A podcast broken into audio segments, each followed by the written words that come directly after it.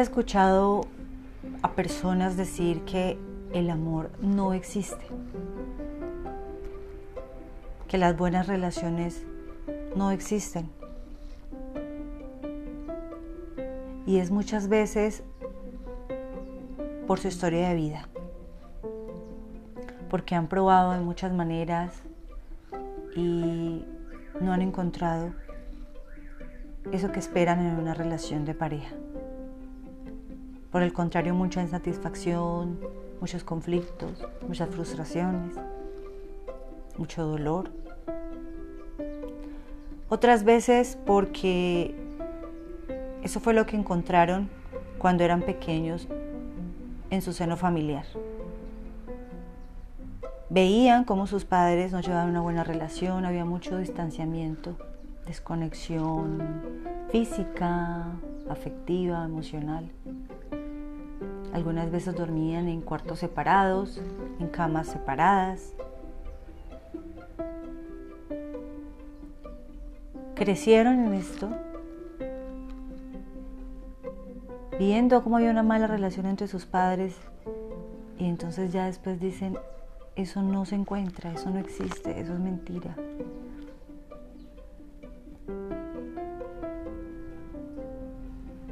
¿Qué crees tú?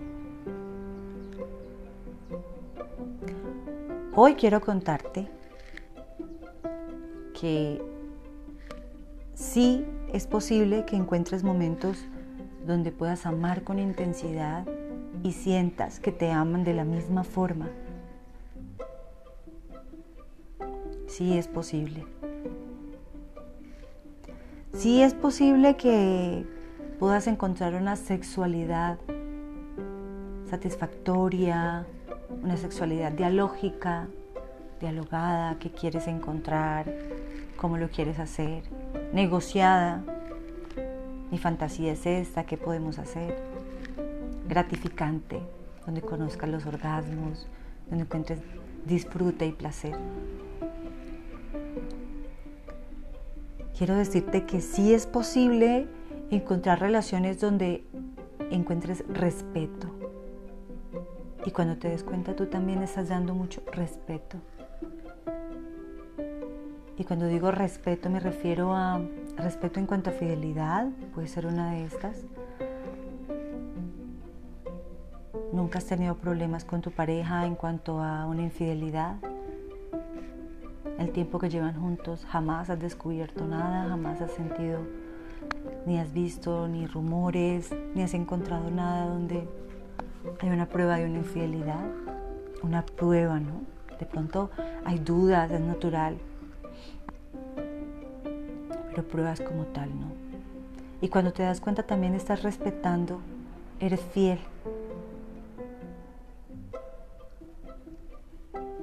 También respeto en cuanto a un buen trato, es posible recibir un buen trato, dar un buen, un trato, un buen trato respeto por tu individualidad, por tu esencia, por ti como persona, un respeto por tu desarrollo personal, por tus metas, por tus sueños, por tus proyectos.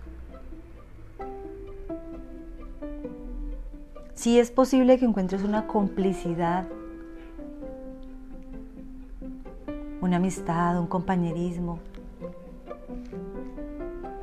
encontrar un disfrute, placer, alegría, un bienestar. Sí es posible. Sí es posible que puedan llegar a ser un buen equipo para educar a sus hijos, si hay hijos de por medio. Que tengan la misma visión de lo que quieren hacer en sus hijos. Los mismos valores, las mismas pautas de crianza. Sí es posible que se entiendan en eso. Sí es posible que encuentres apoyo, que te apoyen en los momentos más difíciles o que te apoyen para construir tu proyecto de vida. Sí es posible que encuentres un crecimiento. Cuando te das cuenta día a día eres una mejor versión de ti mismo al lado de esta persona. Has crecido de lo que eras antes a lo que eres hoy, eres un mejor ser humano, encuentres un crecimiento.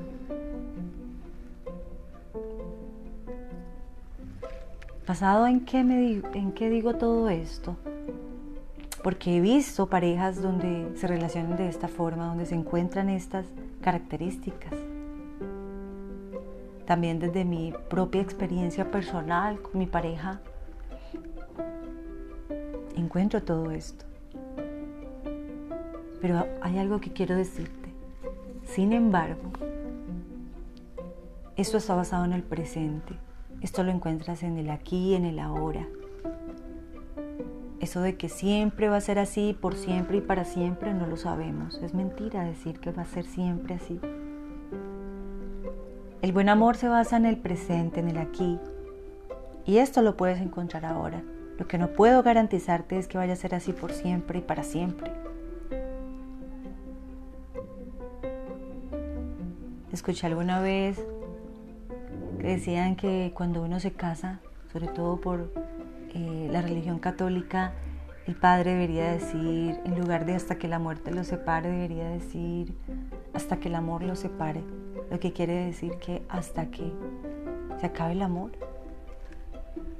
Y es ahí, es verdadero. ¿Hasta cuándo estamos? Hasta que se acabe el amor. ¿Quién nos puede garantizar que nos van a amar por siempre? Entonces, sí es posible, créelo.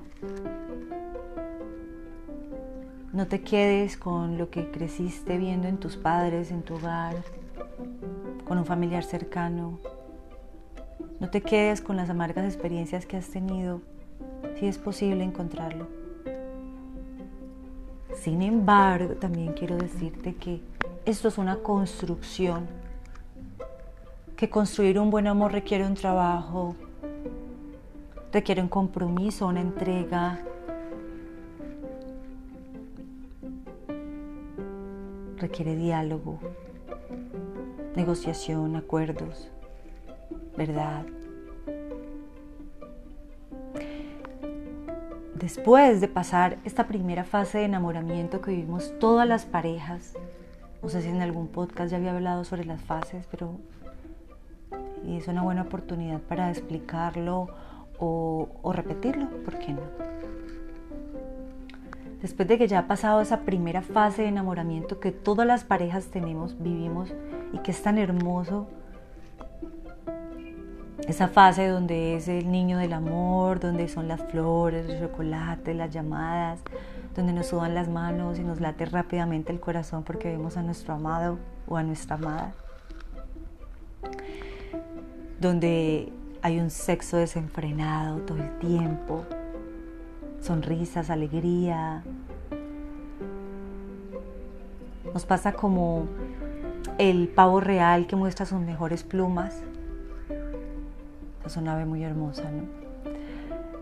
Y claro, así es, en esta fase mostramos nuestras cualidades, estamos seduciendo al otro. Somos el héroe de mil batallas, la heroína. Y mostramos nuestra, nuestra mejor cara. Y en una obnubilación mental solo vemos lo bueno del otro. Estamos llevados por las eh, hormonas, por las feromonas, por las sensaciones, por el placer y no vemos los defectos del otro. Como dice Joan Garriga, me mueves mucho y te veo poco en esta fase. Es mucho lo que mueves en mí, pero no veo realmente cómo eres en esta fase de enamoramiento. Pero resulta que esta fase se acaba. Puede durar días, meses o años, pero se acaba, siempre se acaba. Por eso aquellas personas que dicen es que yo quiero que las cosas sean como al principio, sean como antes, es importante que sepan que así no es. Que las relaciones cambian, evolucionan, son dinámicas, así como la vida y así como los seres humanos cambiamos, las relaciones de pareja también. Y es lo natural y es lo sano. Si no hay un crecimiento, mm, la relación estaría muerta. Entonces esta relación se acaba, pero como en la primera fase decimos que este es el héroe de mil batallas y este es eh, mi príncipe, mi princesa, la mujer de mi vida, entonces en esta fase se casan, tienen hijos, a veces nos apresuramos, muchas veces llevados solo por lo bonito, no vemos otras facetas. Por eso es que la recomendación es que si estás enamorado no te cases. Espera y vive la, la siguiente fase, conoce más a la persona con la que estás para tomar esas decisiones tan importantes en tu vida. Pero como muchos seres humanos nos apresuramos, ¿no? Y entonces llega la segunda fase, que es la del adolescente rebelde. Lo que quiere decir que hay mucho conflicto, desacuerdos, puntos álgidos, las confrontaciones, empezamos a ver los defectos, cosas que no vimos al principio y que nos molestan muchísimo. Pero como ya hay hijos, muchas veces, un matrimonio de por medio, esto lo hace más complejo, ¿no? Muchas parejas en esta fase, en esa segunda fase, se separan. Muchas parejas no encuentran la manera de solucionar sus conflictos, no acuden a un profesional que los pueda ayudar, un terapeuta de pareja. Y hay una separación. Otros porque no les interesa hacer una construcción de un buen amor. Son aquellos enamorados del amor, solamente quieren vivir la primera fase, rosa, chocolates, placer, sexo. Y no quieren construir. Aquí podemos identificar a los enamorados del amor, es porque son personas que viven de relación en relación, relaciones cortas la mayoría de veces. Los enamorados del amor pensando que las relaciones siempre deben ser así. Pero resulta que aquel buen amor es, ese que se construye y es cuando yo decido quedarme a construir a pesar de lo bueno y lo malo que encuentro en ti. Y ahí se pasa la tercera fase que es la del buen amor en pareja. Y después de decidir, de tomar esta decisión, de hacer esta construcción, entonces es cuando te digo que sí es posible, sí es posible encontrar un buen amor en pareja y una pareja sana. Me gustaría que me escribieras aquí, comentaras, ¿qué crees tú? ¿Si es posible? ¿Si existe el amor, el buen amor?